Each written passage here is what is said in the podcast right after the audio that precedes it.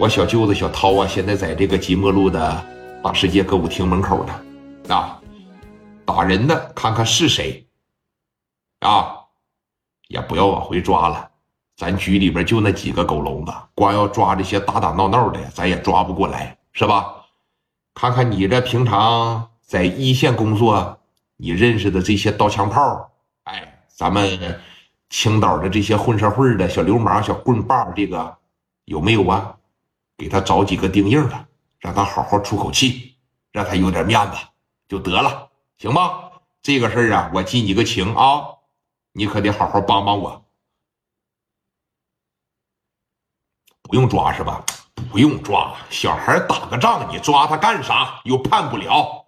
我可能说撤了他俩嘴巴子，给了他两鞭炮，那怎么抓呀？啊，好好的。领点你的小兄弟过去给我教育教育，然后把面给足他。他说怎么地就怎么地，是吧？给他圈楞起来，你也在这看着点，让他有点面就得了呗。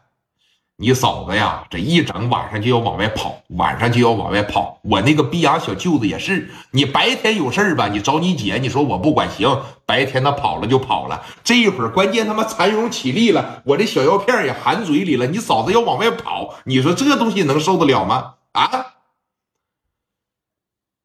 老陈呐，别让你嫂子再蹂躏我了。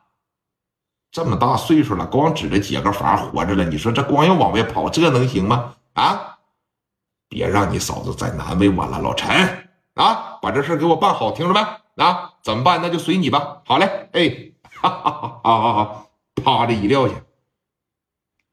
这回你满意了吧？啊，回来吧。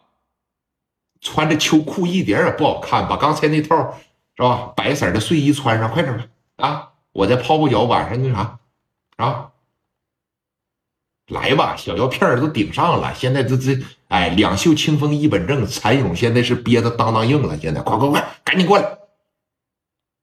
这还差不多，你早这样，我能不伺候你吗？来吧，当时直接就过去了。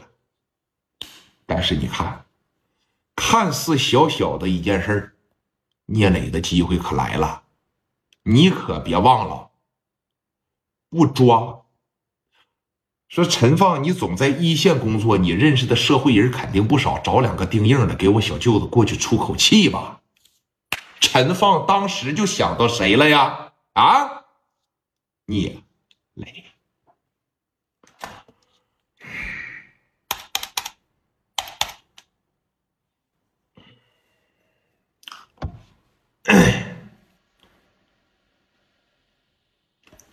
聂磊坐在自个儿的办公室里边，这个手托个腮帮子，哎，这个手夹个烟儿面前放着好几瓶子酒，他也愁啊，他也难受啊，是吧？电话突然这一响，喂，成哥，聂磊啊，赶紧领着你手底下最能打的兄弟，跟我上趟大世界，快点的，你机会来了。大世界干啥呀？我不蹦迪呀！我现在得琢磨着筹钱呢，十多万的饥荒啊，这家咋整啊？可愁死我了！别说十多万了，你不一直在等待个机会吗？现在机会来了，啥机会呀？我们局长的小舅子小涛让人给磕了，在大世界，小孩觉得没面了，说人也不用抓。让我找几个说硬可一点的人呐，过去给他小舅子找个面这个事我喊你，我喊你去不正好吗？去了以后，你手底下那帮子兄弟也能打，好好的给他小舅子做个面这以后，你再往说王振东身边去，咱们不就有机会了吗？